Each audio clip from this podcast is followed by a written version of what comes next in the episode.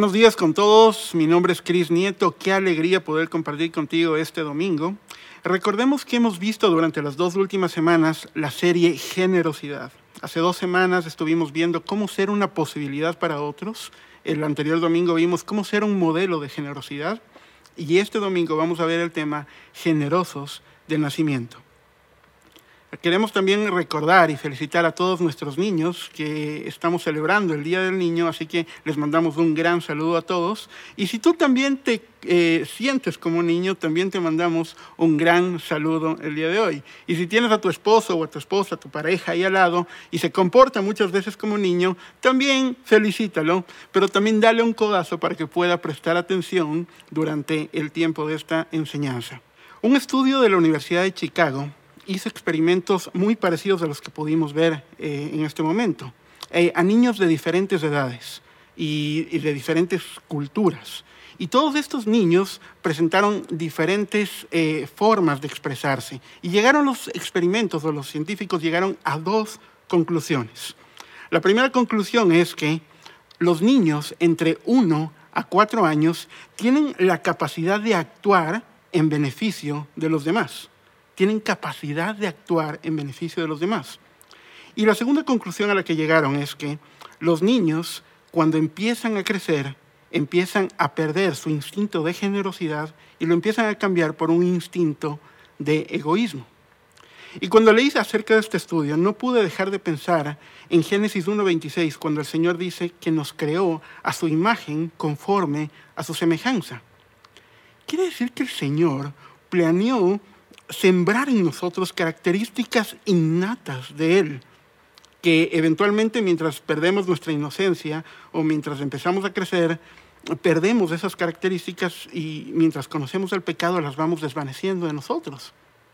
Pero es curioso que cuando nacemos de nuevo, esas características las recuperamos e incluso las potencializamos. Cuando tenemos el Espíritu Santo dentro de nosotros y empieza a fluir su Espíritu, empieza a fluir sus dones, sus frutos en nosotros, empezamos a dar fuerza cada uno de esos dones, talentos o esos frutos como la generosidad, como la bondad dentro de nosotros. Y Jesús mencionó esto acerca de los niños específicamente cuando dijo, de cierto os digo que el que no recibe el reino de los cielos como un niño no podrá entrar en él. Es muy curioso pensar que la única forma de ser como cuando éramos niños es nacer de nuevo. Repito, es curioso pensar que la única forma de ser como cuando éramos niños es cuando nacemos de nuevo. Y cuando nacemos de nuevo, tenemos nosotros una característica o nosotros tenemos una idea muy clara acerca de lo que significa la generosidad. Y quiero poder leer en este momento Hechos 20, 35, donde dice, recordando las palabras del Señor Jesús, hay más dicha en dar que recibir. Voy a repetirlo nuevamente. Hay más dicha en dar que recibir. Y si estás conmigo, puedes repetirlo ahorita con tu familia. Hay más dicha en dar que recibir. Y pensemos en todas las historias eh, acerca del tema de dar, acerca del tema de, dando algo eh, o cuando estamos recibiendo algo. Cada una de esas historias, cuando estamos entregando a alguien algo, es una experiencia increíble, es una historia fascinante. A diferencia de cuando nosotros recibimos algo o cuando compramos algo o cuando adquirimos algo, no es lo mismo. Eh, si no tienes vos historias acerca de cómo dar, o una historia que recuerdes acerca de algo que viste, pues esta prédica es para ti. Pero recordemos todas las veces que tuvimos oportunidades de recibir algo y nunca es una historia realmente increíble, cuando adquirimos algo, cuando compramos algo. Pensemos, por ejemplo, cuando compramos nuestra primera televisión plana y decimos, wow, cuando compré mi primera televisión plana fue lo mejor, todos en casa estábamos felices, fue una experiencia espiritual, sentí que me conecté con el Espíritu y no te conectaste con el Espíritu, tal vez te conectaste con Netflix, pero no te conectaste con el Espíritu Santo. O cuando te compraste esos zapatos que tanto anhelabas, esos zapatos que tanto soñabas y cuando me puse esos zapatos sentí que los ángeles cantaban. No, para nada. Ninguna de esas historias es tan emocionante como la historia cuando das algo o cuando entregas algo a alguien. Y si lo has hecho alguna vez, sabes lo que se siente hacer eso. Especialmente si lo has hecho en anonimato, tiene mucha más implicación espiritual, porque la gloria no es para ti, sino para el Señor directamente. Y esas historias son realmente las que nos llenan, son historias que nos impactan, son historias que, que llenan nuestra vida de una manera diferente. Ahora, la gran pregunta es, si hay más dicha en dar que en recibir, ¿por qué no lo hacemos más? ¿Por qué no hacemos más eso que tanta dicha nos da? Y creo que hay dos razones específicas por las cuales no hacemos eso. La primera razón es porque creemos que no tenemos lo suficiente para dar, o que cuando tengamos lo podremos, podremos dar, o cuando tengamos una habilidad podremos dar algo de eso. Y creemos que no tenemos lo suficiente para dar. Y la segunda razón, que es algo que me afectaba mucho a mí, es pensar o tener una mentalidad de escasez y no tener una mentalidad de abundancia. Porque la mentalidad de escasez te dice que cuando yo más doy, menos tengo. Entonces empiezo a pensar, si yo empiezo a dar más a algo a alguien, voy a tener menos yo.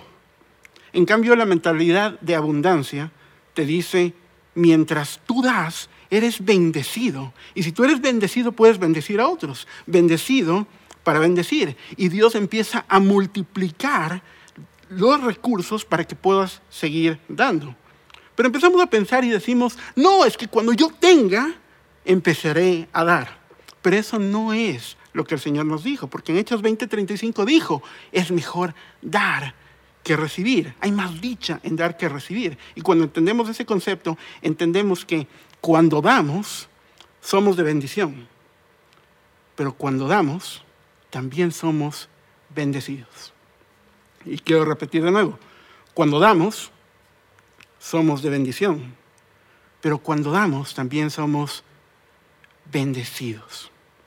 Y si tú quieres aplicar más esta generosidad y quieres ser más generoso, he preparado cuatro puntos que están basados en las escrituras acerca de cómo nosotros podemos dar más.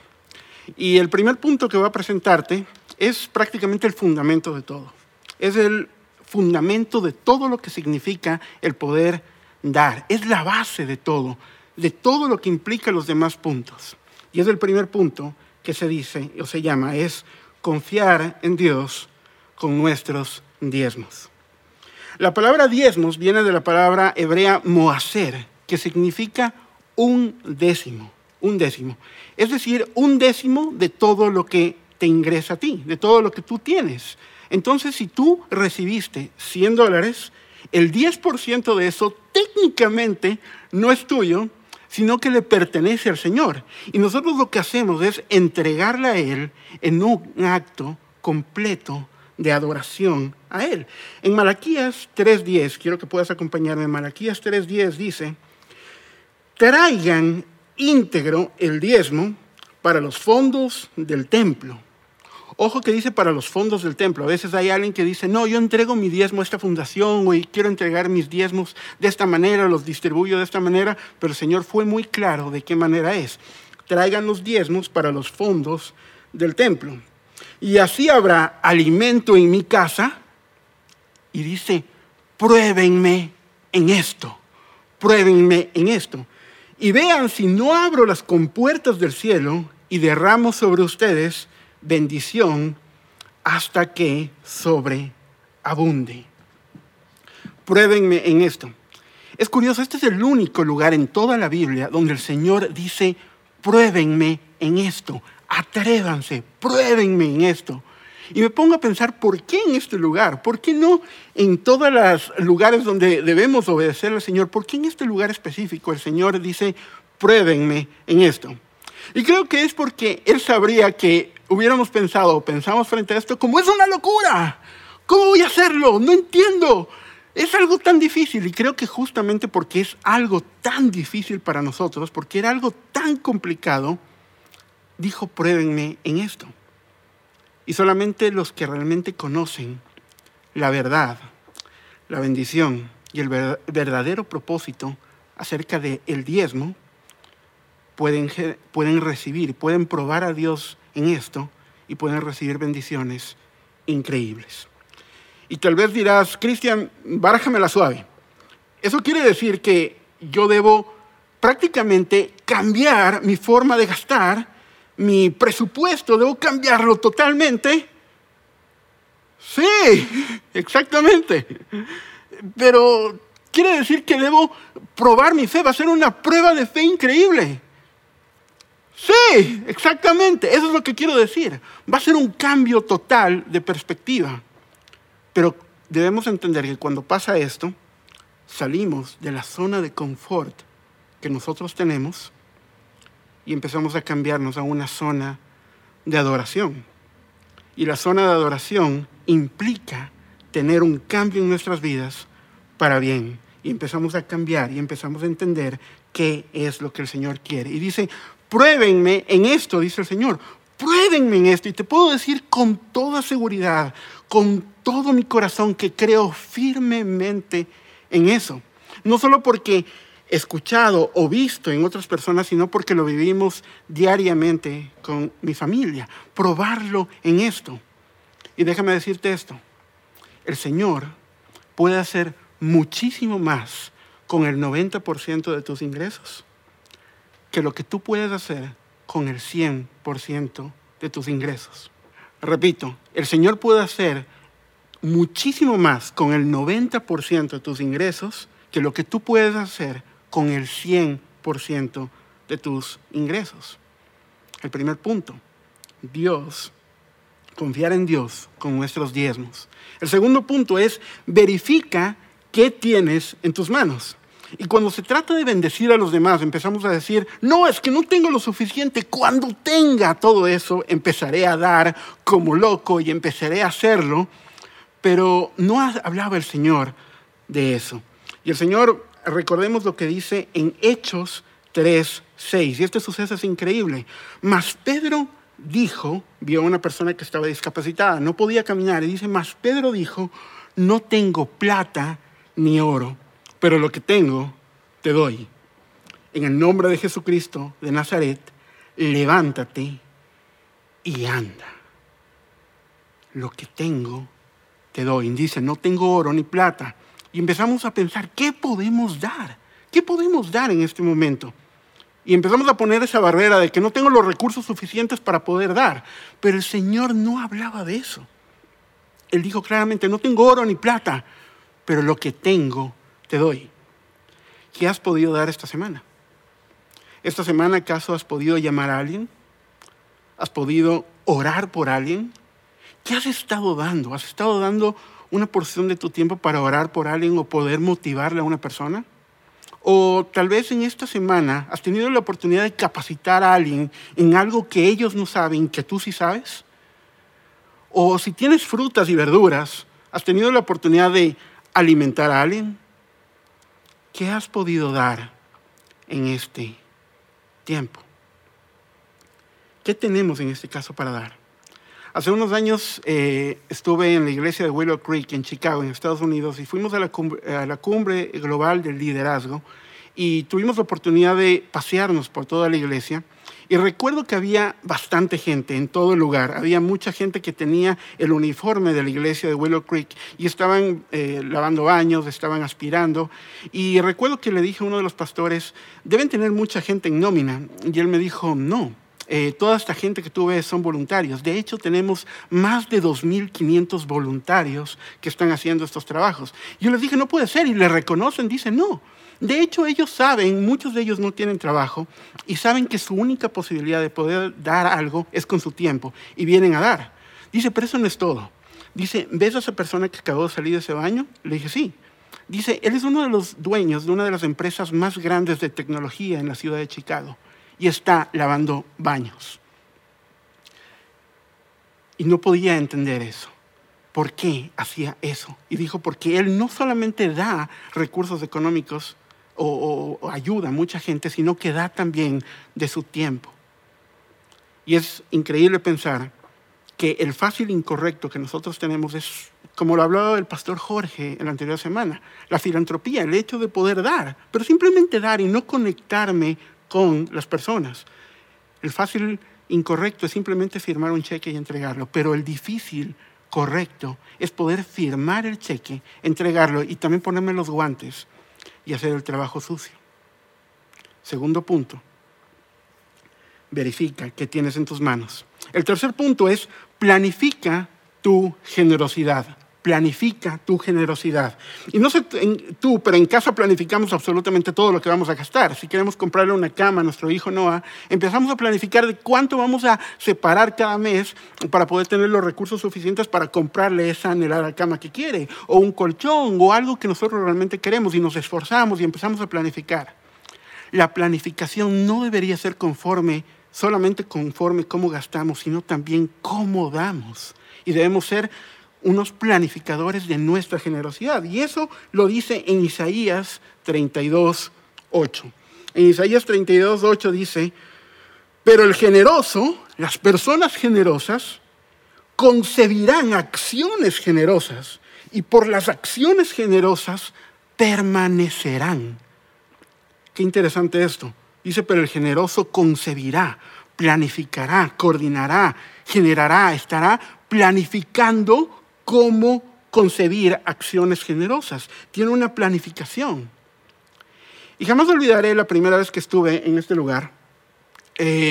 no, no había nada, no había ningún templo, no había ni siquiera el auditorio Brown, simplemente era un terreno. Y tuvimos aquí un culto de celebración y hubo una carpa blanca. Y en ese tiempo estuvo predicando mi querido eh, llamado pastor Milton Brown. Y él dijo una frase que jamás podré olvidar. Él dijo, debemos prepararnos para recibir en tiempos difíciles, pero también debemos prepararnos para ser generosos en esos mismos tiempos difíciles. ¿Estamos preparándonos? ¿Estamos preparándonos para ser generosos? ¿De qué manera realmente nos estamos preparando para dar? Si tú no tienes un, presupuesto, en tu presupuesto, una casilla, bueno, si no tienes un presupuesto, deberías hacerlo. Pero si tú no tienes en tu presupuesto una casilla que diga generosidad, dar, ofrenda, llámalo como quieras, pero una casilla donde tú puedas planificar cómo vas a dar, deberías empezar a hacerlo ya. El cuarto punto es, y último punto es, empecemos a ser generosos ahora mismo empecemos a ser generosos ahora mismo. Mira lo que dice Filemón 1.6. Y dice, pido a Dios que pongas en práctica la generosidad que proviene de tu fe a medida que comprendes y vives todo lo bueno que tenemos en Cristo.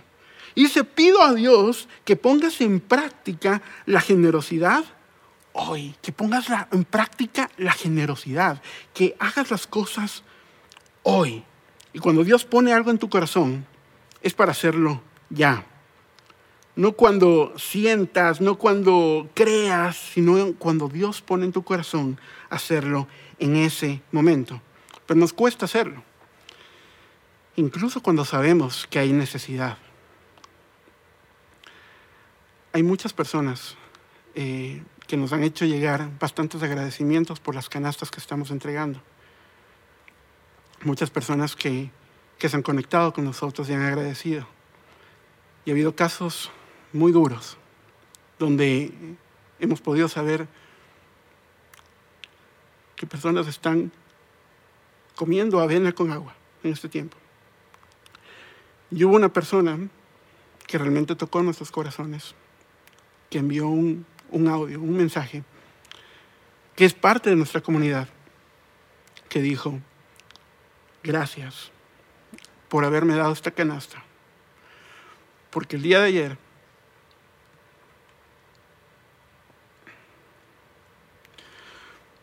porque el día de ayer mis niños se acostaron sin poder comer. Y pensamos realmente pudimos haber llegado en ese momento con algo. Y llegamos se llegó justamente con una canasta que pudo bendecir a esas personas. Pero debemos empezar ya. No tenemos idea lo que realmente podemos hacer cuando decidimos ser generosos hoy mismo, cuando empezamos a marcar una diferencia en una vida, en una familia, en una generación desde ya. Quiero contarte esta historia para finalizar. Había una vez un pintor que estaba desde una pequeña cumbre, desde la playa, y quería pintar eh, una pintura hermosa de todo el mar tocando la arena. Y en medio de esa arena había un niño que estaba lanzando estrellas de mar al agua constantemente y le interrumpía todo el tiempo al, al pintor. Así que el pintor bajó y le dijo, niño, ¿qué estás haciendo? Y él dijo, estoy salvando a las estrellas de mar y lanzándolas nuevamente al agua. Y el pintor le dijo, ¿y qué piensas hacer con todas estas estrellas? Dijo, hacerlo con todas. Y dijo, mira bien lo que estás diciendo. Hay estrellas eh, incontables en esta playa. Y déjame decirte que hay muchas playas en todo el mundo y no vas a poder llegar a tener o a lanzar o a salvar a todas esas estrellas. No vas a poder lograrlo. Y el niño sonrió, se agachó, cogió una de las estrellas y la lanzó. Y dijo, es verdad, no voy a poder salvar a todas, pero para esa estrella yo ya fui una diferencia. ¿Para quién vas a hacer una diferencia hoy? ¿Para quién vas a hacer una diferencia hoy? Que en este día podamos nosotros ser como niños, que podamos dar sin esperar nada a cambio, que podamos partir lo que tenemos y entregarlo, que podamos empezar a aplicar todo lo que el Espíritu Santo nos da a nuestras vidas y podamos dar frutos en donde podamos impactar vidas, que podamos ser obedientes con nuestros diezmos, que podamos probar a Dios y saber que el Señor puede hacer muchísimo más con el 90% de tus ingresos que lo que tú puedes hacer con el 100% de tus ingresos. Verifica qué tienes en tus manos. Verifica qué es lo que puedes dar. No debes tener, si tienes los recursos, excelente, dalo. Y si no tienes ni el oro ni la plata, verifica qué tienes en tu mesa y empieza a bendecir. Planifica tu generosidad. Empieza a pensar qué puedo dar. Y recuerda, en tiempos, prepárate para ser generoso en tiempos difíciles. Prepárate para recibir en tiempos difíciles, pero también prepárate para ser generoso en tiempos difíciles. Y sobre todo, empieza ya. No sabemos para quién podemos hacer una diferencia. Tal vez no podamos cambiar todo el mundo, pero podamos empezar a hacer una diferencia en una familia, en una generación, en una persona que hoy lo necesita. Padre, gracias Señor por esta palabra, Señor, que nos pudiste dar el día de hoy. Gracias Señor por cada vida, por cada corazón, Señor, que está en este momento compartiendo este tiempo con nosotros. Yo te pido que tú los bendigas, Señor, que tú multipliques, Señor, a cada familia, Señor, pero no para que nosotros, Señor, tengamos más sino para que podamos dar más, Señor. Aprendemos, Señor, que hay más dicha en dar que en recibir. Y tú, Señor, puedes hacer eso en nosotros. Tú, Señor, puedes empezar a dar para que nosotros podamos, Señor, entregar también a otros. Y yo te pido que bendigas a cada corazón, Señor, a cada persona que lo ha estado haciendo, Señor, sin parar. Pero también a cada persona, Señor, que le ha costado, que tú puedas, Señor, llegar a, este, a sus corazones con esta palabra y que tú puedas motivarlos, Señor, en saber, Señor, que somos bendecidos para bendecir. Gracias, mi Señor, por este tiempo. En el nombre de Cristo Jesús. Amén. Bendiciones. Si te gustó esta prédica, te invitamos a que te suscribas a nuestro podcast y nos sigas en YouTube, Facebook e Instagram como Encuentro con Bahía. Además, recuerda que cada semana tendremos una prédica nueva para ti.